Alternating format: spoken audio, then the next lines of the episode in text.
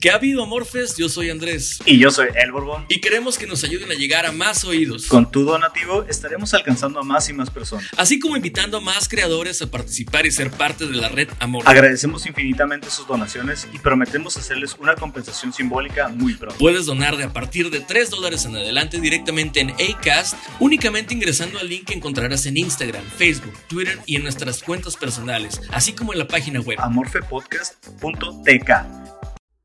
No sé por qué, güey, nos siguen pidiendo cosas como de la radio, güey, pero pues al parecer a la gente le gusta que las le gusta que la saluden, ¿no? Que le manden saludos como si esto fuera no sé, eh, XFM en el 2002. El show de la ñaña y la rana, güey, es, esto. Así es, es. el túnel del tiempo, pero pues al cliente lo que pida, güey. Al cliente lo sí que deberíamos de hacerlo, ¿no? Déjame Vale. intentar mi mejor este saludo al a tipo de la radio. Buenas tardes, bienvenidos a Morfe Podcast. Sean bienvenidos y para mandar un saludo a nuestros amigos y a todos nuestros radioescuchas, un saludo a Tom Castro que seguramente está escuchando esta mamada. Y les dejamos la mejor rola de la Tracalosa. Ay, güey.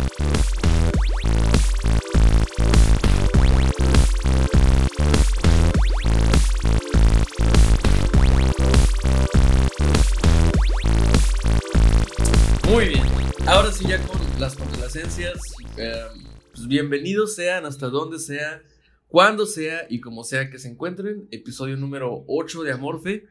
Ya estamos en la semana no sé qué de la pandemia, en el día ochenta y tantos. ¿Y cómo estás, Borbón?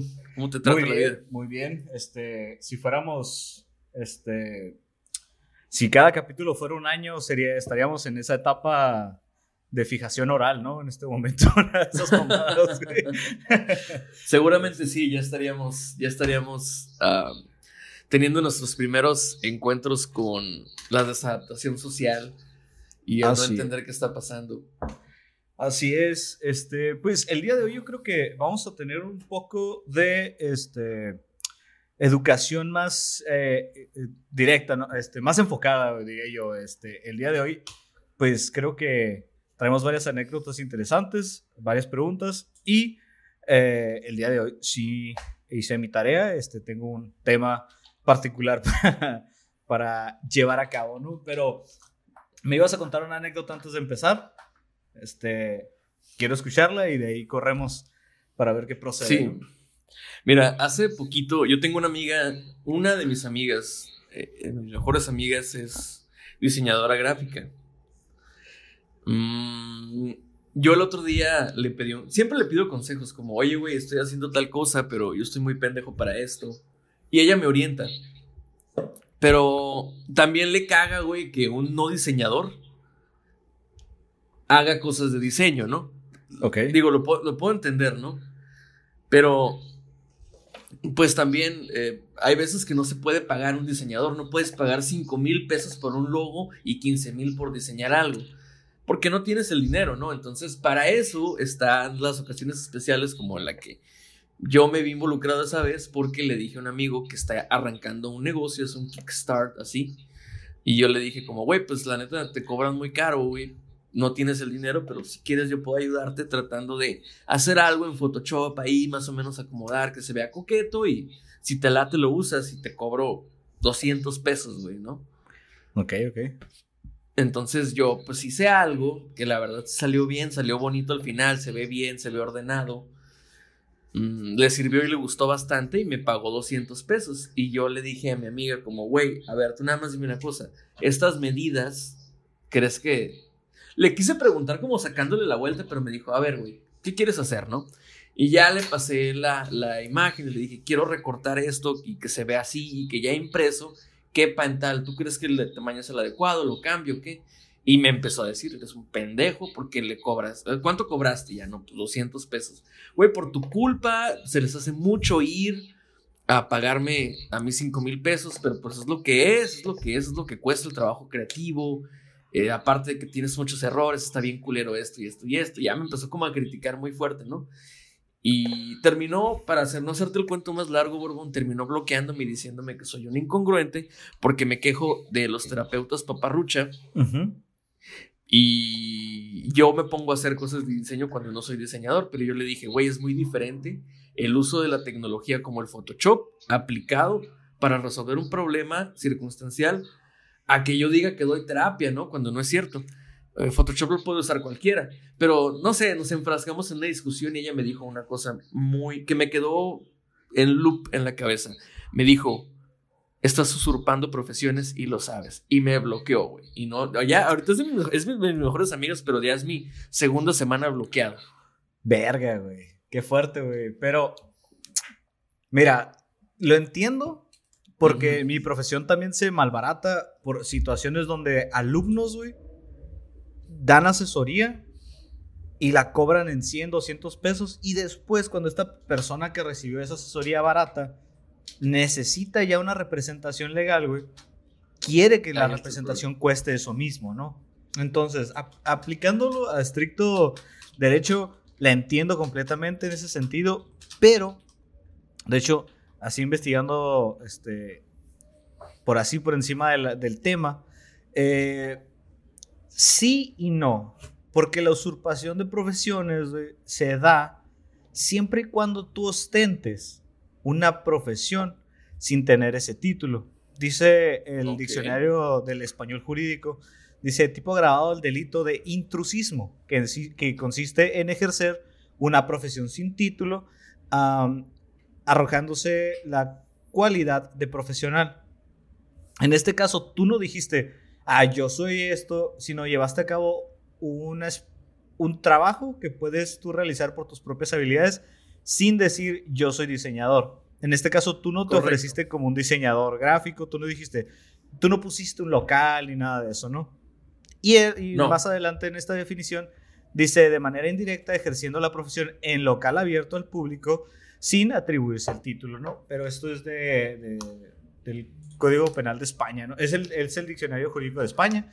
Y aparte tenemos el, el, Código Penal Federal mexicano, que dice que eh, se va a sancionar con prisión de 1 a 6 años, de, eh, sí, de 1 a 6 años y multa de 100 a 300 días a quien al que uh, viene una de funcionario público y luego en su segundo en su segunda fracción al que sin tener título eh, profesional o autorización para ejercer, ejercer alguna profesión reglamentada y que deba expedirse por autoridades u organismos legalmente capacitados para ello, ya sea la SEP que te da tu cédula o tu título y demás, ¿no?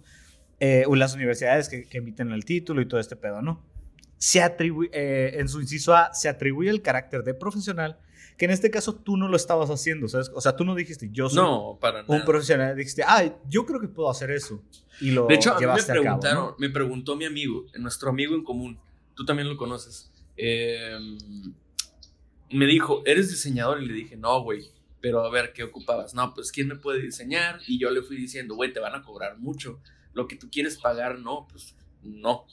Porque él dijo, yo creo que unos 500 pesillos ahí que me hagan un logo. Y le dije, no creo, güey, la neta. No. Y, es yo le dije, no soy diseñador.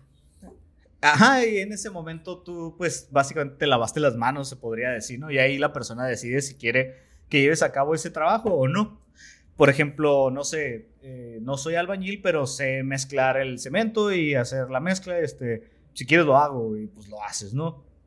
Claro. Pero si sale mal, tú no le diste tu sello de profesional que dijiste, ah, este, eh, no porque tengas que ser profesional en el para ser albañil, pero me refiero a ese tipo de, situaciones, ¿no?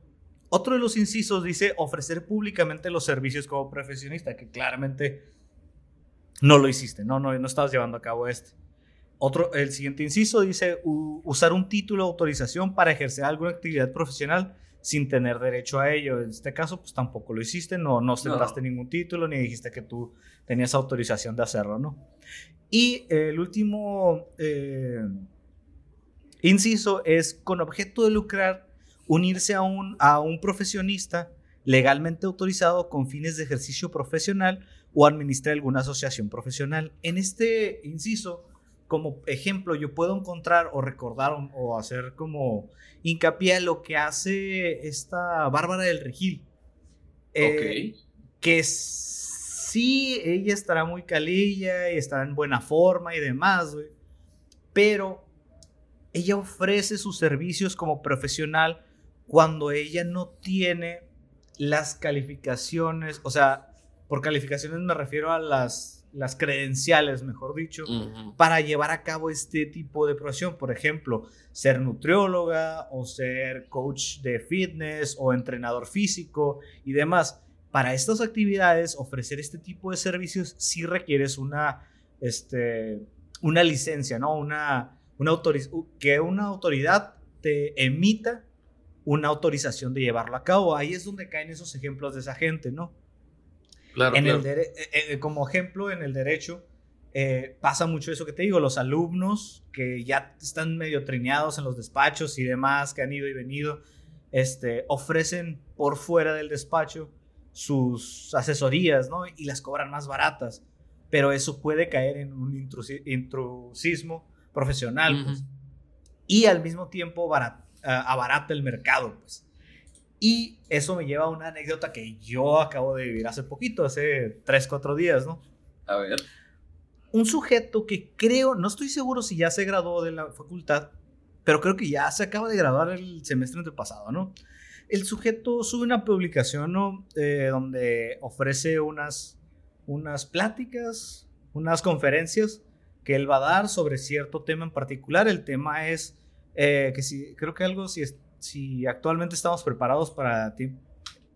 Ah, ¿Cómo cuidar a los niños en tiempo de COVID? Y algo así, ¿no? Total. Ok, eh, Si recuerdo, Te, Pero el punto es que se está hablando de una enfermedad y creo que si, si vamos a hablar de una enfermedad, yo creo que quien debe tener estas credenciales eh, debe de ser alguien del sector salud, ¿no? O alguien que haya... Si eres... Alguien que esté relacionado con, con, el, ajá, con, con la salud. Sí, ajá. O sea, básicamente alguien que, que tenga conocimientos de, de, de, básicos de esto, ¿no? Entonces, pues lo veo y sé que este sujeto estudió derecho, es más chico que yo y no tiene, no existe la posibilidad de que el sujeto tenga, pues, estudios de medicina, ¿no? Porque, pues, si es más chico que yo y se acaba de graduar, ¿cómo estudió? ¿En qué momento estudió medicina, no? O sea, por puro tiempo no me da la el, el sentido para ello, ¿no? Ajá. Ah, Porque sí hay, hay abogados que son doctores, este, o doctores que son abogados y demás, ¿no? Que ejercen la, la medicina forense y otro tipo de, de especialidad, ¿no? Eso no, no, no, se, no, están peleadas las materias, ¿no? Claro, claro. Pero, lo que sí, sí, sí, bueno, mi, mi tío es forense y, por ejemplo, él se especializa en como el área administrativa porque le sabe a lo legal, porque tuvo, tuvo, o sea, es afín, pero no es abogado, él trabaja con abogados. Sí, normalmente son médicos legistas, que son los que hacen los peritajes y todo este tipo de, de cosas que necesitamos en juicios, donde vas y pides documentación que tiene que ser explicada por alguien que comprende el derecho, pero que sea especialista en medicina, ¿no? O sea, eso es lo que buscas en un perito en esta situación.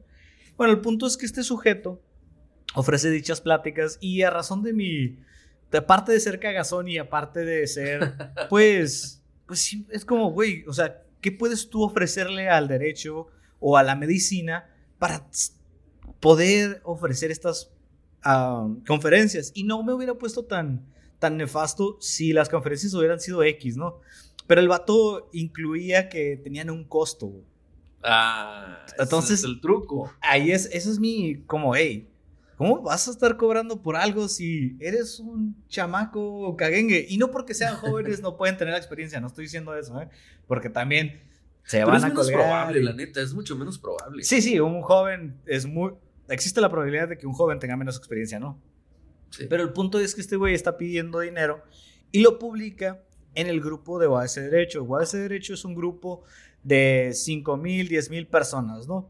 de donde todas las generaciones hemos estado y donde seguimos muchas de las generaciones y es donde dan información de la universidad y demás. ¿Qué significa esto? Que ahí mismo hay muchos alumnos, primeros, segundos semestres, que van a pagar por este tipo de información porque a muchos les interesan las conferencias, ¿no? Es como que, ah, pues, y aparte el vato decía, voy a dar certificados. ah, cabrón, pues, ¿qué chingados? ¿Quién eres, güey? ¿O qué pedo, güey? Para dar certificados, ¿no? ¿A quién estás certificando y con qué huevos, no? Sí, o sea, ¿con, con qué vas a certificar tú, güey? O sea, qué chingados, ¿no? Entonces, pues, a, a, esto lo cuestiono y le pregunto que si cuáles son las credenciales que tiene para poder ofrecer dichas, um, dichas pláticas, ¿no? Y de hecho, aquí tengo exactamente la pregunta. Le, dice, le, le, pregunté cuáles son las credenciales del conferencista para llevar a cabo dicha conferencia. Yo preguntándole en tercera, en, o sea, como si fuera una tercera persona el conferencista, porque sabía que era él mismo, ¿no? O sea, él mismo puso eh, en la publicación de que él iba que a dar las Es súper común eso, ¿no? O sea, como que ellos mismos se hagan la promoción, se hagan todo. Es como uh -huh. un one show man. O sea, es, eso suele ser como una característica de estos güeyes, ¿no? A lo que el muchacho me contesta, este, buenas noches abogado, me encuentro a su disposición vía correo. Lo que le digo, yo le contesto de vuelta, no me interesa vía correo, me parece importante que dicha información sea pública con la finalidad de salvaguardar la seriedad que dicho evento debiese tener. Todo es que, que un conferencista que cobra por una cátedra debiese tener por lo menos conocimientos básicos del tema y algo que lo avale mismo para llevar a cabo dichas conferencias. De acuerdo. Esto con la finalidad yo de evitar que chamaquen a los morros más chicos, güey, a los que son estudiantes que van llegando 17, 18 años, que les están vendiendo estas cochinadas, ¿no? A lo que este sujeto me responde de una forma en la que yo puedo, eh, nomás por intuición y por mi malicia, güey, decir que el vato está mintiendo o está haciendo algo indebido, ¿no? Porque me contesta lo siguiente, dime tú cómo lo interpretas, ¿no? Me dice el, la persona esta. Con todo el respeto del mundo, ofrezco una disculpa derivada de no encontrarme con los canales adecuados para secundar su idea. Principalmente encuentro violaciones que restringen el derecho de idea, asocia asociación, etc. De nueva cuenta, me disculpo, sin embargo considero que por profesionalismo, sobre todo por las empresas que han confiado en mí, sobre todo Fundación Carlos Slim, no es pertinente atender a dicha duda, lo siento por enésima vez. Ok, ah, no, este, no este güey es, chil, es, chilango, es chilango, es de aquí. Digo, es una pregunta a lo mejor medio irrelevante, pero me da, me da curiosidad, güey. No, no, es, es, de, es de aquí, es de aquí. Ok, ok. Ok, bueno, él, eh, yo creo que él hizo una cosa, una estrategia muy barata, güey, que es el name dropping, güey. No sé si se está ¿Sí? familiarizado con ese término. El tirar nombres, güey, el name dropping, ¿no? A Fundación Carlos Slim, güey, ¿no? Casi te dice, ¿sabes qué? Arturo Iglesias Yup, güey. No, acá, sí, pues. O sea, porque yo no le puedo marcar a, a, Carlos Slim y decirle, oye, ¿es cierto que tu empresa contrató a este pendejo, güey? O sea, no puedo hacer eso, güey. O sea. ¿Qué más quisiera uno, no? Ajá, Pero... o sea. Si me dices, Coca-Cola me contrató, pues sí, a lo mejor tengo manera de hablar a Grupo Arca, Arca Continental, uh -huh. y preguntar, hey, ¿es cierto que ustedes traen a esta persona? Y ya alguien me va a poder dar información. Pero, güey, a Fundación Carlos Lima, ¿qué chingas le voy a hablar, no? Pero dime tú qué entiendes de ese mensaje. Y ya después yo te voy a decir qué entendí yo de lo que me dijo a mí. Bueno, a mí, a mí se me hizo, ajá, pues una, una, una barrida, güey. O sea, el, el escape, un escape de la situación. El mensaje fue, güey, ¿tú quién chingados eres para venir a cuestionarme? No me voy a rebajar a tu nivel. Eh, pero todo esto yo, yo creo que lo hizo porque se sintió atacado y vencido. Se sintió débil y, y, y fue la manera de librarse, güey. Pero sientes tú que lo estaba atacando, porque creo yo que son preguntas muy válidas de, por ejemplo, si a mí mi escuela viene y me dice, oye, este, voy a traer a un güey que va a dar una plática de, de la pena de muerte, güey. Ok. Se vale preguntar, ¿y quién es ese güey? Sí, claro que sí, se vale Porque preguntar. si a mí me traen un morro de mi edad, güey, que a lo mejor y el vato ni conoce el sistema, el morro está en noveno semestre, güey, no se ha graduado o no tiene ni la cédula, güey. Y, y, y, a mí ¿qué me interesa, güey. O sea, ¿qué uh -huh. chingados me puede aportar ese güey a mí? ¿Sabes cómo? O sea, esa fue mi duda, por eso le pregunté eso, porque ¿qué nos puede aportar este güey? ¿O qué le puede aportar a la gente para llevar a cabo dichas conferencias, no? Sí, bueno, mira, yo lo que pienso es entonces, ya que me la pones así, es que en efecto, mira, honestamente, es algo que yo he hecho, no es que sea un ataque artero, es justo, pero obviamente es algo que él, si se esperaba, se lo esperaba para estar a la, defensiva, es decir, responderte de una manera eh, en, que te sintieras mal o te alejaras o de plano dejarte mal a ti. Entonces, ah, sí, al, final me bloqueó, ¿eh? me terminó bloqueando. Bueno, es que, es que ese, es el pedo, ¿no? Ese es el pedo. Es un escape. Y yo lo que opino, bueno, lo, que yo pienso que, que, ocurrió fue eso, ¿sabes qué? Pues de alguna manera él sintió el ataque, honestamente, tal vez sí lo atacaste, tal vez, pero a lo mejor no fue un ataque artero, o sea, entiéndase por ataque un, o sea, lo cuestionaste de una manera argumentativa, ¿no? O sea, lo, invitaste a debatir. Pero es una cuestión completamente válida, ¿no? O sea, totalmente, A mí me dice, mira, yo ahorita te acabo de hablar de derecho hace 10 minutos y si mañana alguien me manda una pregunta o un mensaje y me dice, ¿y ese pendejo quién es para hablar de usurpación? Pues obviamente voy a tener que mandarle una foto de mi título, una foto de mi cédula y demás, ¿no? Para decirle, hey, esta persona soy yo, esto es lo que me avala para poder hablar de esto. Si no, nada más. Por eso en muchas ocasiones yo, yo especifico, hey, yo no soy un profesionista de esto, yo no sé de esto, pero esta es mi opinión y esto es lo que yo pienso. Que es muy diferente a ofrecerte una conferencia de algo eh, magistral, algo importante, güey. Por ejemplo, que te gusta el conductismo y, ah, pues vamos a hablar de conductismo y ofrecemos consejo de él y la chingada. Pues no, güey, no, no soy un especialista en ello para poder hablar de él. Y tengo yo que, tengo yo la responsabilidad profesional o ética o moral, güey, con cualquiera de ese tipo de responsabilidades que quieras encontrar, de decirte, yo tengo tales credenciales para llevar a cabo tal cosa, o yo no tengo tales credenciales, pero de todos modos lo estoy haciendo. Es ahí donde yo encuentro que la, el, instruismo, intrusismo, perdón, y la usurpación de profesiones eh, son válidas completamente para esta gente. O sea, e-, ellos entran en este tipo penal o en este tipo de, situaciones en las que están dando, ofreciendo cosas como profesionales cuando no tienen las, las credenciales para ello, ¿no?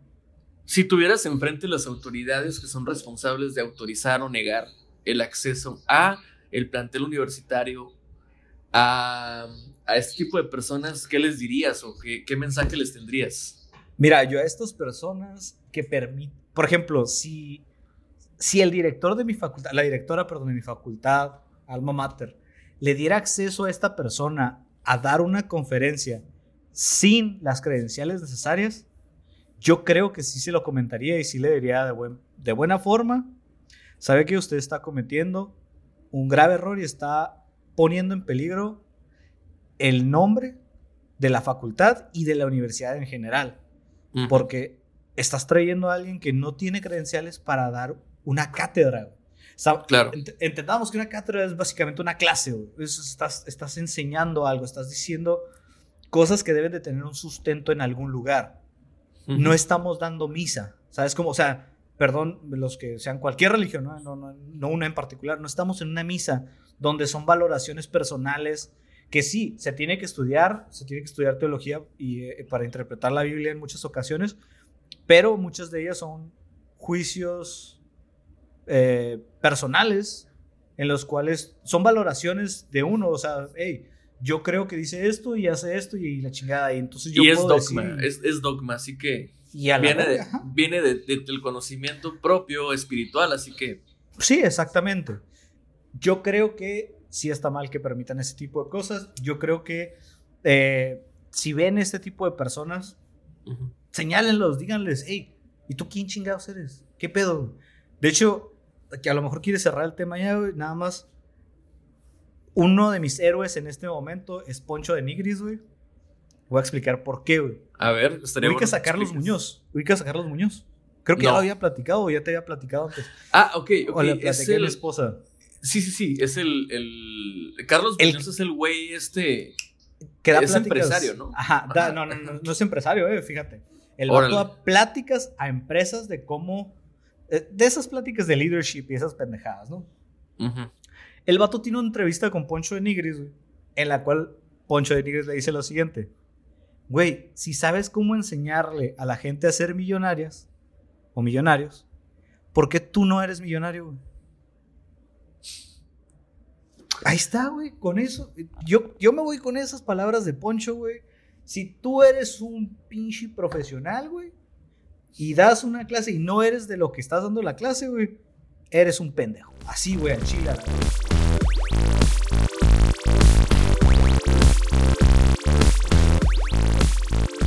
Eh, pues primero que nada les quiero agradecer porque siguen participando en nuestro Instagram, eh, en Facebook también, um, en Twitter no tanto, pues supongo que no hemos llegado como a ese ámbito, pero pues por ahí nos retuitearon unos estandoperos, ¿no?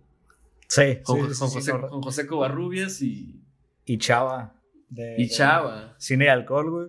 Sí, de vayan, alcohol. vayan y denles amor ahí en Twitter y Oye, en sus buen podcast, ¿eh? Muy buen podcast. Me, Está me chido, descargué, me gusta. me descargué un episodio. Acaban de, soltar una serie que se llama Shots, en la cual por 20 minutos hablan de algún tema, de una serie, actor o película en particular, o director en particular.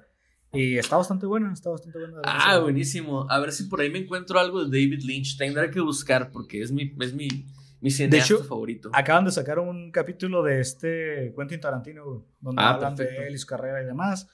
Bruce Willis y varios más. Ese me va a gustar. Va. Entonces, sección de preguntas. preguntas, ¿no? Va. Así es, vamos entonces a empezar con sus preguntas. Como les digo, vamos a tratar de contestarlas todas, pero no van a ser todas de chingadazo. Vamos a escoger tres por programa, así que síganlas enviando y eventualmente vamos a escoger su pregunta y la vamos a leer aquí y le vamos a dar una eh, respuesta. A menos que ya se acabe la temporada, güey, y pues ni modo, ¿no? No creo Pues que la guardemos. No sé si la vayamos a guardar o no, pero con suerte y sí. Total, ustedes entrenle, pregúntenos. Nos Sí, es bastante interesante, sí. La verdad, la verdad, sí. Entonces, em, mira, por ejemplo, eso está muy buena, güey. Es la primera que, que, que escogí porque creo que es algo de lo que podemos hablar ambos, güey. Em, y va ligado un poquito al tema pasado. ¿Qué prefieres tú, Borbón? ¿Estabilidad económica o salir a vivir el sueño? Nos lo pregunta Raúl Montaño, un amigo que es cachanilla, pero pues vive, vive en Hermosillo desde hace algunos años. Un saludo hasta por allá. Y pues, ¿tú Verga. qué dices, güey? Es complicado, güey. Es complicado porque eh, la estabilidad económica es, es paz y tranquilidad mental. Claro. Y he estado en ambos lados. En, no, no persiguiendo el sueño, pero sí en situaciones donde viví seis meses fuera de mi casa antes de casarme y demás. Y era complicado, es complicado llevar a cabo este mantenimiento de todo al mismo tiempo y mantenerte a flote y demás, ¿no? Y la estabi- estabilidad económica te trae mucha tranquilidad, paz y relajación. Mi recomendación para estas situaciones es, después de tu mayoría de edad, antes de tu mayoría de edad, perdón, tienes dos años en los que puedes empezar a trabajar y seguir estudiando. Y posterior a tu mayoría de edad, tienes alrededor de seis años más o menos para poder estudiar y trabajar antes de llevar a cabo tu profesión. Creo yo que todos deberíamos de trabajar y estudiar. Todos los que estén dentro de la posibilidad de estar cómodos en sus casas una vez que regresan, trabajen, trabajen, este, trabajen y estudien. No hay ninguna prisa por graduarse. Si necesitan llevar menos carga, llévenla, lleven menos carga, no pasa nada. Pero trabajen, ¿por qué? Si tú trabajas y ahorras en ese proceso, al año más o menos te puedes ahorrar 15, 20 mil pesos. ¿Sí? Ahorrando poquito, güey. Estoy hablando de que te ahorres 2 mil pesos al mes. Este, cualquier trabajo de estudiante te va a generar entre 5 y 6 mil pesos al mes. Tienes bastante para gastarte y bastante para ahorrar, ¿no? Si ahorras ese dinero por 6 años, vas a terminar esos 6 años tu universidad completa, más 2 años más, vas a terminar con unos 60, 70 mil pesos en la bolsa. No es mucho dinero, no es un chingo de dinero, pero es suficiente, como por ejemplo, tu sueño es irte a vivir a la Ciudad de México. Va, tengo 70 mil pesos, tengo la renta de por lo menos seis meses. Me voy a ir seis meses completos allá y ver qué encuentro y qué puedo hacer. Ese es mi consejo. Ahorren, trabajen, ahorren lo más posible y una vez que estén en la posición de decir, hey, ¿sabes qué? Tengo seis meses, porque seis meses es lo que normalmente dura un contrato de renta o un año.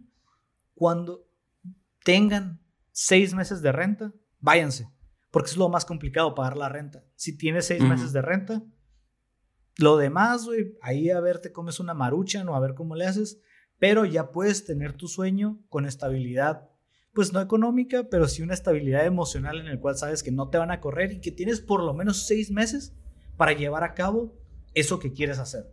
Intentar romperla en la Ciudad de México, irte a Guanajuato, irte a Mérida, lo que tú quieras. Pero creo que yo ese es el mejor consejo que les puedo dar.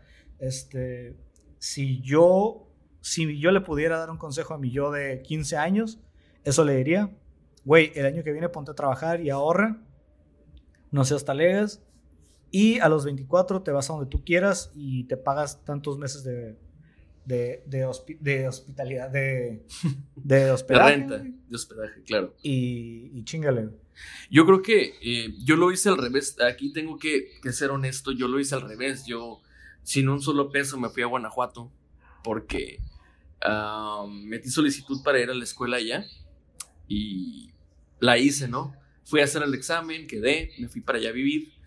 Y no mames, güey, la que sufrí, uff, la sufrí, pero gacha, güey. Neta, duré hasta tres días sin comer nada, güey. Más que tenía un bote de este tamaño de más o menos unos 800 mililitros, lleno de chile, güey, en polvo, como para micheladas, y cortando limones, güey, cortando limones del árbol de afuera, güey. Metía el limón en el chile y eso comía, güey. Te lo A la verga la gastritis que te has de haber provocado. Claro, claro. Sí, me enfermé del estómago, pero pues sobreviví un poco, ¿no? Porque pues ese chilito trae como azúcar, ¿no? No sé.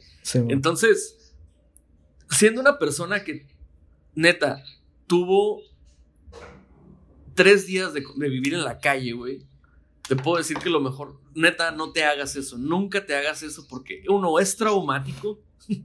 Dos, puede que salgas avante, pero puede que no. Puede que, a ver qué tal que ese día me pasaba algo a mí.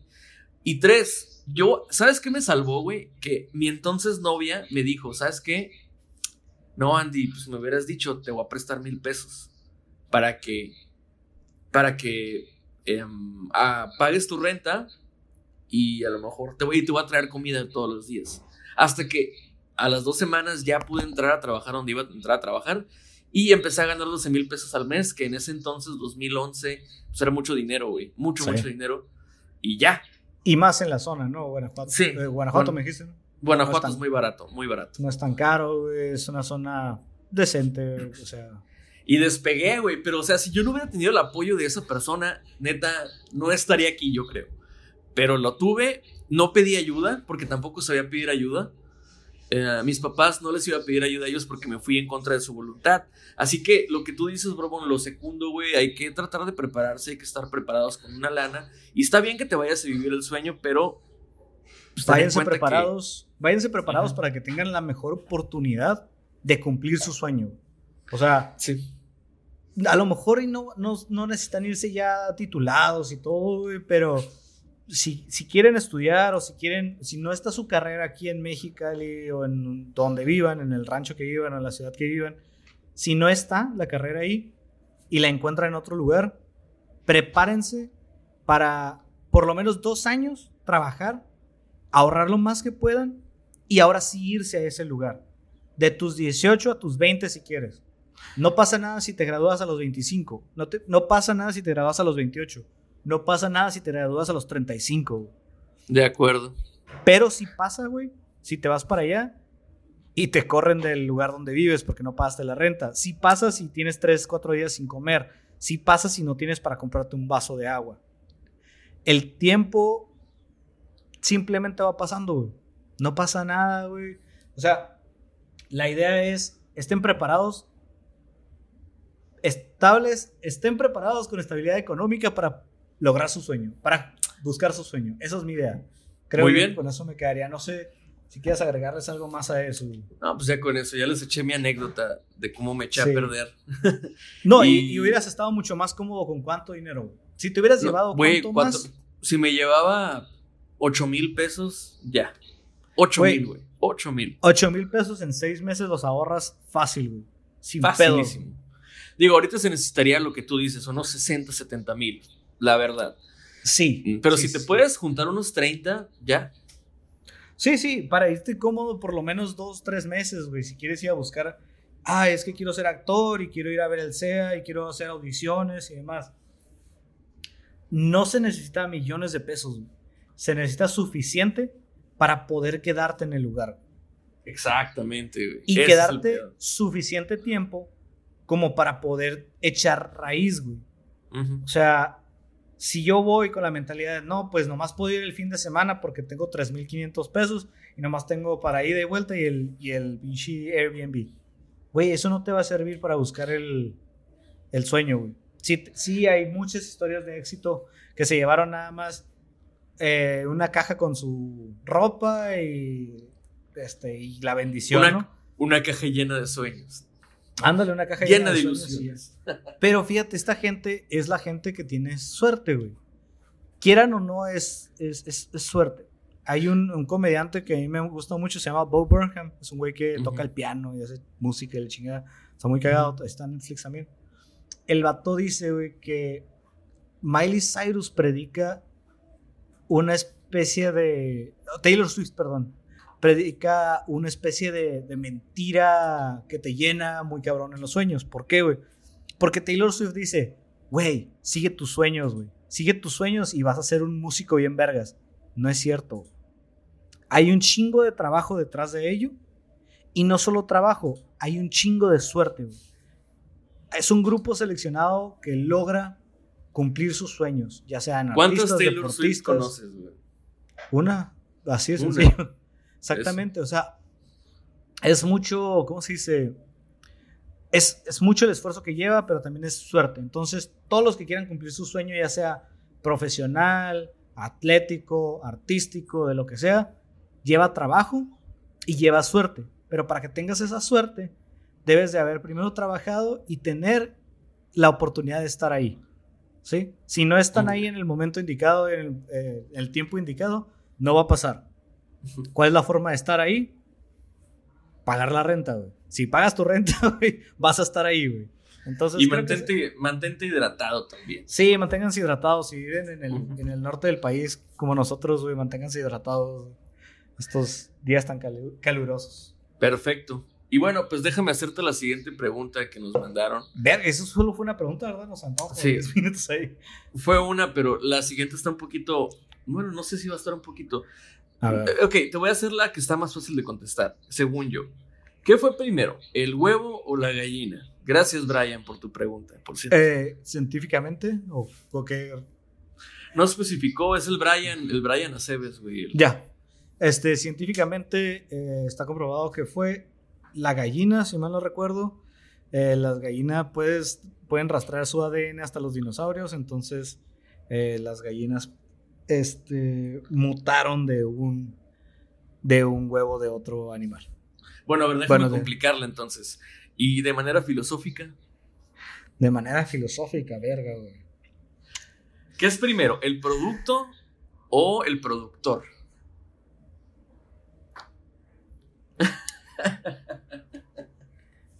Pues, verga, güey.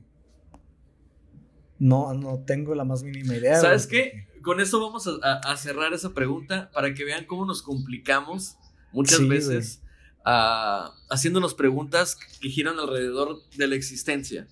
No lo hagan. Simplemente vámonos al ADN, vámonos a la probabilidad, a la estadística, vámonos a esas cosas que nos pueden dar indicadores. Y ya, las preguntas, ah, como, como decía Ockham, la respuesta más sencilla suele ser la correcta. Exactamente, la ciencia siempre tiene la razón. Entonces, la siguiente pregunta, esta está más buena. Saludos, esta nos la manda Gabriela Morales desde Hermosillo, Sonora. Ah, ¿Qué? Está chila la pregunta, pero está un poco complicada de hacer así tal cual. Entonces, ¿por qué la panocha destruye imperios? Verga, güey. Güey, si se enojaron el capítulo pasado por estar hablando de feminismo, güey, imagínate ahora, güey. Pero, Oh, sí. pero, pues tiene, tiene su, su lugar histórico, ¿no? O sea, su, su razón. Quiero hacer memoria de, de- de- obviamente, más allá de... de, de, de- de- Yo digo que fue Cleopatra, güey. Ajá, empiezo, es que es el primero que recuerdo, Cleopatra. eh, y se escucha feo, güey, pero sí, a través de la sexualidad logró, este, pues generar un imperio bastante amplio, güey. Claro. Este, los romanos no pudieron aguantar esa, esa vulva, güey. Es que esa es, esa es la cosa, mira. Yo, yo lo pondría así, Gaby, te voy a contestar esto. Pienso que exactamente el poder, o sea, el sexo simboliza el poder. Vamos a hacerlo simbólico, porque de otra manera, pues, solamente digamos que Cleopatra tenía algo que muchos querían tener. Y eso es un fenómeno de relaciones de poder. ese fenómeno se da así. El poder recae en una sola entidad, por lo cual ejerce sobre varios, que son los que ostentan el poder de alguna manera o que buscan relacionarse con el poder. Y empieza a estirar la liga.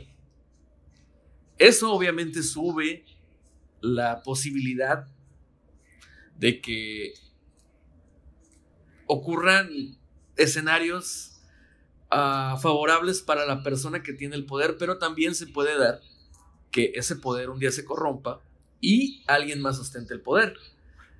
Ahora, como estamos hablando de un solo personaje histórico y estamos hablando de una sola posibilidad que es tener sexo con Cleopatra, pues por eso es que, vaya, los, o sea, se hizo tan poderosa la vulva de, esto va a sonar muy mal, se hizo tan poderosa la vulva de Cleopatra que los emperadores empezaron a volverse locos y les valió verga su imperio, porque ¿qué era su imperio si no podían tener aquello que simbolizaba el poder, que era Cleopatra? Sí, sí, y, y una forma de mostrar dominio es, es tener, en el mundo animal, es tener relaciones sexuales con la, con el otro, con la otra sujeto en este caso.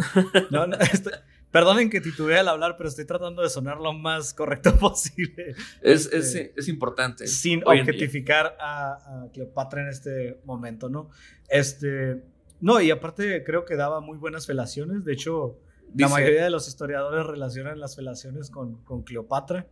Este, de hecho, dicen que la canción de Enrique Iglesias este, es más que una experiencia religiosa, está inspirada en Cleopatra. Órale. no es cierto, eso lo inventé. Ah, ok, ok, mira, sonó, real. Yo dije, claro, tiene sentido, güey.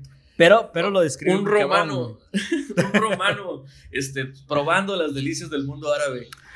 Exactamente. Este, pero sí, este, esa es la historia. Creo que por eso pregunta, ¿no? Porque destruye imperios también destruye amistades, ¿eh? así que tengan cuidado, sí. chapulines. ahí este, sí, ahí sí, mucho cuidado con la, con la, panocha. Bueno, eh, pues bueno, esas fueron las preguntas que nos vamos a aventar por el día de hoy. Y pues nada más les quiero pedir que sigan enviándolas a arroba amorfepodcast en, en Instagram. Síganos para que puedan tener la posibilidad de hacerlo. El Borbón por ahí va a estar recibiendo preguntas también. Así es. en es el Borbón el Borbón D, ¿verdad? sí, D al final. El Borbón D. Em, y en Twitter también. En, Facebook estás como Raúl Borbón. Sí. Y yo estoy como Andy HC. Ya está bien, agréguenme, ya está bien. Y, y, ya, pues nada más sería todo. Y me están siguiendo algunas personas en Instagram. Lo agradezco bastante. Em, ya van dos que quieren debatir con, conmigo no me recuerdo de sus nombres más que Isaías, creo que es uno. Eh, un saludo para ti y pues gracias por, por, mostrar interés en esto. Y pues nada más, o sea, pues fuera de eso, estamos muy contentos. Síguenos enviando preguntas. Borbón, ¿algo que quieras decir? No, todo bien, estoy tranquilo. Muchas gracias a todos los que nos están escuchando. Y no sé, este. Recuerden, recuerden, no hay preguntas tontas, solo pendejos que contestan. Exactamente. Por cierto, ya vamos a estar en YouTube. Esta semana yo creo que ya vamos a estar lanzando todos los capítulos de vuelta, todos los episodios. Y este, para los que se les hace más fácil escucharnos en YouTube, ahí va a estar ya los capítulos, van a estar listos.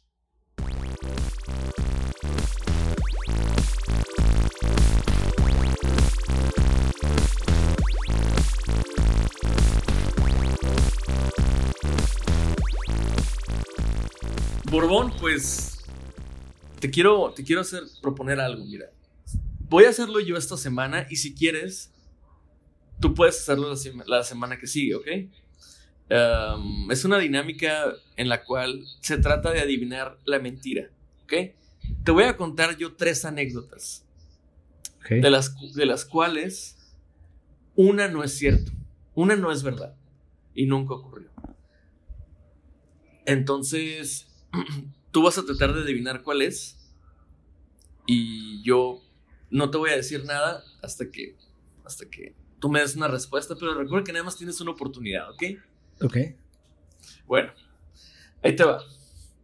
Cuando viajé por primera vez a la Ciudad de México, yo tenía 14 años, la primera vez.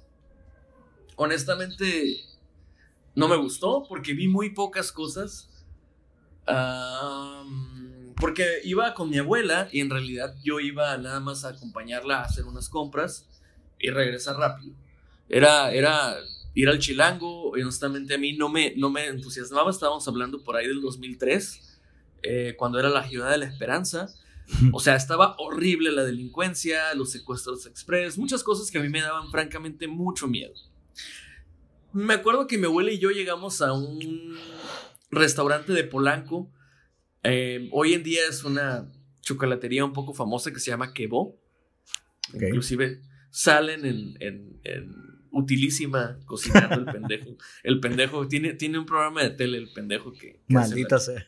Sí, bueno, en fin. Em, yo recuerdo mucho, güey, que en ese entonces había un programa que se llamaba El Pelón de Noche. Ok. Lo, lo, conducía Héctor Suárez Gomis. Allá, ah, sí, sí, El, güey que, el güey que inventó el stand-up aquí en México.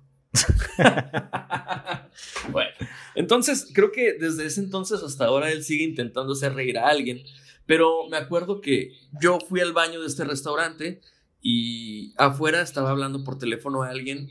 Yo escuchaba una voz muy familiar y estaba insultando a una persona por teléfono. Y yo había ido al baño a hacerle una llamada a mi mamá para reportarle que todo estaba bien, que, que, estaba con mi abuela y que, qué chocolate quería que le llevara, ¿no? Mm, me metí al baño porque había mucho ruido en ese entonces, los celulares eran de este tamaño y como que no se escuchaban muy bien. Ah, y entonces, al salir del baño, me doy cuenta que la persona que estaba insultando a la otra persona por teléfono y que estaba usando palabras altisonantes bastante fuertes, estaba relacionado el tema con algo de droga. Estaba diciendo que le estaba vendiendo pura, pura porquería, le estaba vendiendo puras, pura, puro, ah, pura basura, puro guarumo, y que necesitaba que se pusiera serio porque las fiestas que él daba eran de calidad e iban productores muy importantes que lo iban a proyectar hacia, hacia el triunfo. Ok. Yo escuchaba la plática desde afuera, estaba lavando las manos, salí un poco apurado de la, de la, de la... me dio miedo, honestamente. Yo dije, güey, o sea, imagínate un niño de 14 años, así que, güey, no mames, ok, este güey es un narco, la chingada, bla, bla. Entonces, al yo a empujar la puerta, con fuerza, noté que el güey no estaba dentro de los excusados, estaba afuera. Entonces le pegué con la puerta y le pegué en un codo y pues el, este se hizo, reculó un poco, ¿no? Y Lo me golpeaste. Pinche chamaco pendejo, ¿qué chingados tienes en la cabeza, güey? Eso me dijo, me acuerdo perfecto. ok. Órale a chingar a su madre. Así me dijo. Cuando volteé un poco hacia atrás para ver quién era, porque me quise salir así rapidísimo, rapidísimo, güey. Me di cuenta de que me el que me había insultado era Héctor Suárez Gómez. El pelón de noche. así es, amigo. Así es. Esa es la anécdota número uno. No sé, digo, tú irás viendo cuál es más probable que la otra. Ahí va. Un tipazo, un tipazo. Saludos, Héctor Suárez Gómez. Ok. De hecho, nos está escuchando. Bien, pues, güey, chinga tu madre tú ahora. Yo era un niño, era un niño y me asustaste y eres un pinche cocainómano. Ok, ya. Entonces, em, bueno, puede que sea cierto, puede que no. Ahora, ahí te va. Te voy a contar la segunda. Hubo una vez que mi abuela, mi abuela y yo viajábamos mucho juntos me dijo que íbamos a ir a Guadalajara a, a visitar a la familia, que yo conociera Guadalajara. Yo tenía como unos nueve años, güey. Se estaba jugando, güey, se estaba jugando la Copa Confederaciones que ganó México en el 99. En Guadalajara, el Estadio Jalisco era una sede. Fuimos y yo fui como con la ilusión de ir a un partido, no sé, muchas cosas, ¿no? Llegamos a la casa de mis tíos, a donde nos íbamos a hospedar, y yo estaba muy ilusionado de comprar muchos jerseys de, jugadores, todo ese pedo, ¿no? Porque en Guadalajara son más baratos y la chingada. Mi mamá, mi mamá me había dado de ese entonces 3 mil pesos de ese entonces, que era mucho dinero, para comprar jerseys, para chamarras, lo que yo quisiera de fútbol. Entonces yo estaba bien contento, güey. Yo estaba fascinado. En una de esas, güey, voy a una colonia que se llama El Fresno. El Fresno es una colonia popular de Guadalajara en la cual muchas personas pues, han coincidido, han crecido. Hay un defensa del Toluca que ahí lo mataron. Eh, o sea, es como una colonia tradicional. Y en una fiesta, no sé, eran como las nueve de la noche de un miércoles, yo doblo una esquina a, dirigirme hacia la casa de mis tíos en la colonia del Fresno. Y en una tiendita, güey, veo comprando cheve, o sea, caguamas a Daniel Osorno, Miguel Cepeda y Juan Pablo Rodríguez. Tres jugadores emblemáticos del Atlas que se sabe que son de esa zona. ¿Recuerdan que le mandamos saludos a un güey al inicio de este, de este episodio? Ajá. Es, ese güey en este momento, al escuchar esta parte de la historia, güey, se vino, güey, así, güey. Se, se acaba. ¿A poco este, es atlista? Sí, también Edgar Magaña se están cuajando ahorita, güey, con esta historia. Pobre, pobre de ti, güey. Bueno, México había jugado un partido nada más en el Jalisco. Uno. Los demás los jugó en el Azteca. Y a mí me tocó verlos a ellos comprar caguamas porque se iban a echar unas cheves un miércoles después de ese juego que había habido. Al cual, por cierto, no pude ir. ¿Ok?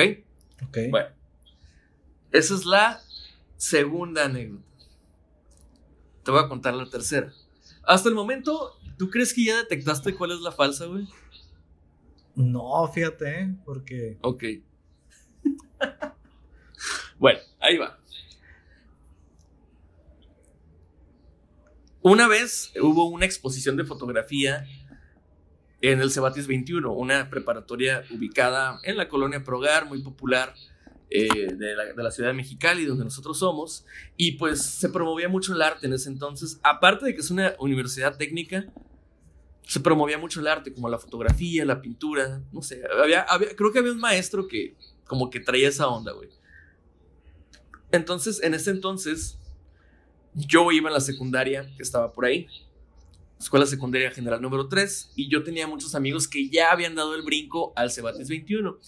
Entonces dijeron, güey, pues vamos a hacer unas aguas locas, no sé qué, pero primero hay que vernos con el pretexto de ir al taller y al, no, bueno, no taller, como a a la galería de fotografía y de ahí nos vamos a la casa de este pendejo y empezamos el desmadre. Yo me acuerdo que en ese entonces, era por ahí del año 2003, yo creo, güey, 2003, a lo mejor antes. 2003, 2004. No, no voy a mentir. Eh, no me acuerdo bien. Pero el chiste es que yo llegué, pues vestido, la neta, a como yo creía que era fresa, güey, que era, ya sabes, ¿no? Una, una polo con una polo encima. ¿Te acuerdas de eso, güey? Nunca lo hice, pero sí. Ok, ok, es, es como una polo y te ponías otra polo encima, güey. Nada más, just because, güey, era, era como la moda, güey. Entonces yo me sentía muy vergas, güey. Llegué como muy fresco, recién me había cortado el cabello, lo traía en forma de mohawk. Entonces, no sé, me veía, yo sentía que me veía muy bien y, y iba a conectar unas morritas allá a la prepa. Llego, veo a mis amigos a lo lejos, pero vi que estaban platicando con alguien. No me quise mezclar porque pues no son mis maestros ni nada. Y me le quedo viendo unas fotografías y alguien pasa a un lado de mí y me dicen, ah, ¿son tuyas las fotos? Y yo, ah, sí, son mías, las, las fotos, sí, yo, yo las tomé. Yo soy José Pintor, yo soy, sí, así, ¿no? Ah, a ver, pues a ver unas fotos, ¿no? Y empezaron a sacar fotos con, y, yo, y yo le hacía así a mí, ¿no? Acá, yo bien vergas, ¿no? Yo, yo estaba encantado. En eso, güey, se acerca un cabrón blanco, alto, visco, narizón. Ey, no se dice visco, se dice con estrabismo. con, con estrabismo bien cabrón, güey.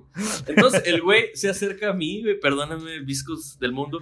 Eh, se acerca Un saludo a mí. de Navarro. Llamamos. Máximo respeto para Chuy Navarro. Ah, te me adelantaste, güey, te me adelantaste, güey. Era él, güey. A mí me dijeron, ese güey, ese güey tiene una banda. No, mames. y, yo y yo dije, ah, está bien. El guato me dijo, oye, este, ¿tú tomaste las fotos? Y yo, sí, Simón. Y yo pensé que era prensa, güey, o algo así, ¿no? Entonces me acomodé y le dije, ¿quieres, ¿quieres tomarme foto o algo así? No, dijo, yo quiero que tú me tomes unas fotos a mí. Verga.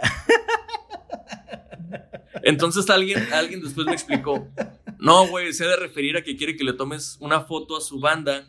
Su banda Pues toca todos los, todos los jueves en el, en el Applebee's. Sí. Eh, es una banda muy famosa, de hecho, aquí en Mexicali, se llaman Rake. Y yo, ah, pues ni puta idea. Todavía no pegaba su canción esa de, de- del mejor amigo, ¿no? Del, Sí. No, ¿Cómo se ellos llama? pegaron con Qué vida la mía, ¿no? No, ellos pegaron con la de, con la de Soy tu mejor amigo. Esa, güey, no me acuerdo cómo se llama.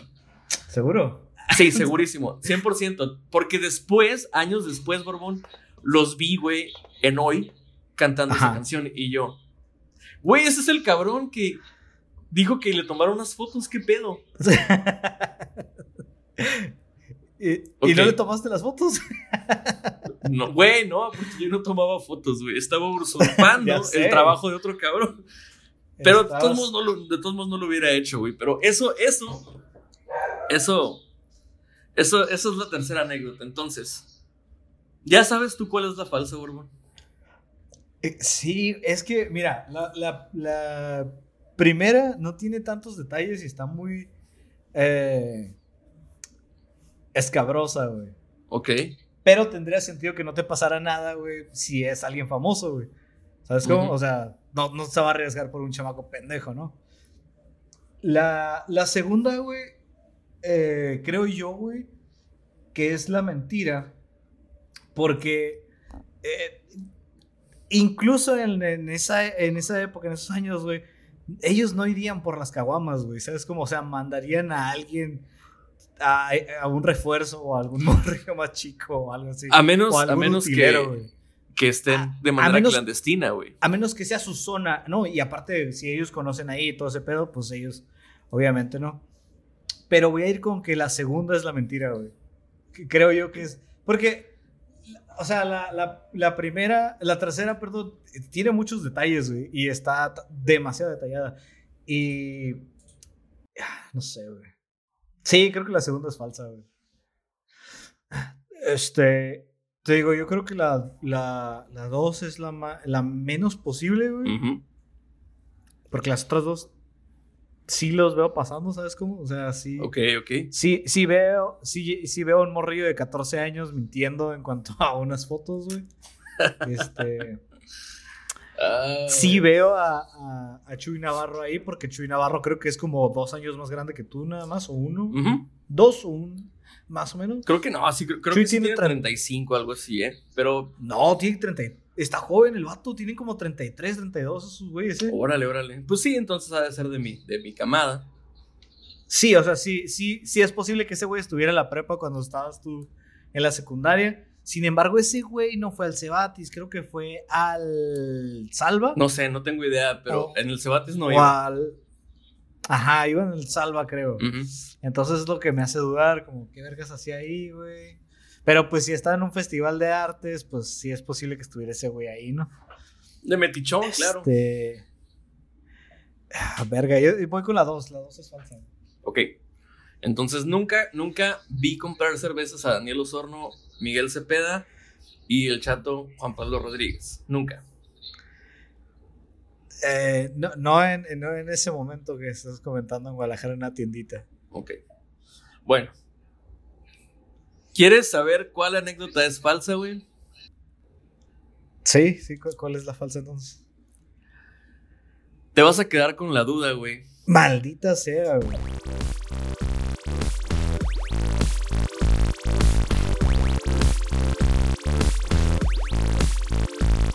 Bueno, pues ah, episodio número 8 de Amor Fe Borbón. Eh, yo estoy bastante contento, la verdad, de lo que hemos logrado hasta ahorita. Dije que ya no iba a entrar en números, así que ya no voy a entrar en números, pero me alegra mucho que nos vayamos a expandir a YouTube. Yo estaba escéptico al principio, pero sí ha sido mucha gente la que me ha dicho, güey, es muy buena idea que lo hagan. Sí, fíjate que sí, mucha gente pone, por ejemplo, yo a veces le pongo play en YouTube a una playlist y ahí la dejo corriendo en la computadora y me pongo a hacer otras cosas. Digo, también lo puedo hacer en el celular, pero el YouTube del celular se cierra, güey. Entonces, este, sí es muy más cómodo para muchas personas. Aparte, el acceso a YouTube es más fácil en las computadoras del trabajo y demás. Este, yo creo que ahí, ahí termina el día de hoy, ¿no? ¿Qué, qué, falta algo más o lo que quieres agregar? Yo nada más, nada más estoy, nada más como te decía, pues muy agradecido de que otra vez estemos aquí. Muchísimas gracias, Borbón. Nada más si nos quieres recordar tus redes sociales. Sí, es eh, el Borbón con del final en Twitter y en, Instagram. Este, dudas, sugerencias, recomendaciones, ahí un DM sin pedos, no pasa nada. Y este y ya, muchas gracias a todos, gracias por escucharnos, gracias por regalarnos esta hora del día. Este, tengan un buen día, una buena semana y pásenla bonito. Igualmente, yo nada más lo recuerdo, arroba AndyOffline19 y pues nos estamos escuchando la siguiente semana. Muchísimas gracias a ti que estás escuchando esto, que estás dándonos el apoyo y que pues todos los, todos los jueves nos descargas y nos escuchas o si nos descargas otro día no importa, muchísimas gracias. El punto es ese, Estamos tratando de hacer esto por y para ustedes, sin sonar a cliché, sin sonar mal, ¿no? Pero la verdad es que sí es algo que es tuyo y mío, Borbón, pero también es algo que se va, es amorfe, ¿no? Y se va formando conforme a lo que nos dicen y por supuesto pues se trata de interactuar con ustedes y que sea una comunidad.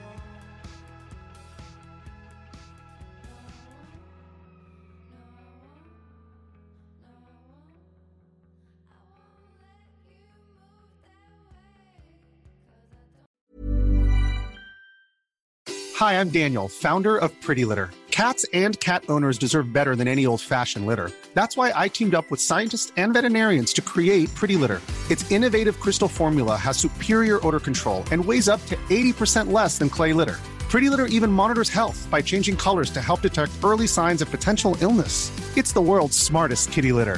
Go to prettylitter.com and use code ACAST for 20% off your first order and a free cat toy. Terms and conditions apply. See site for details.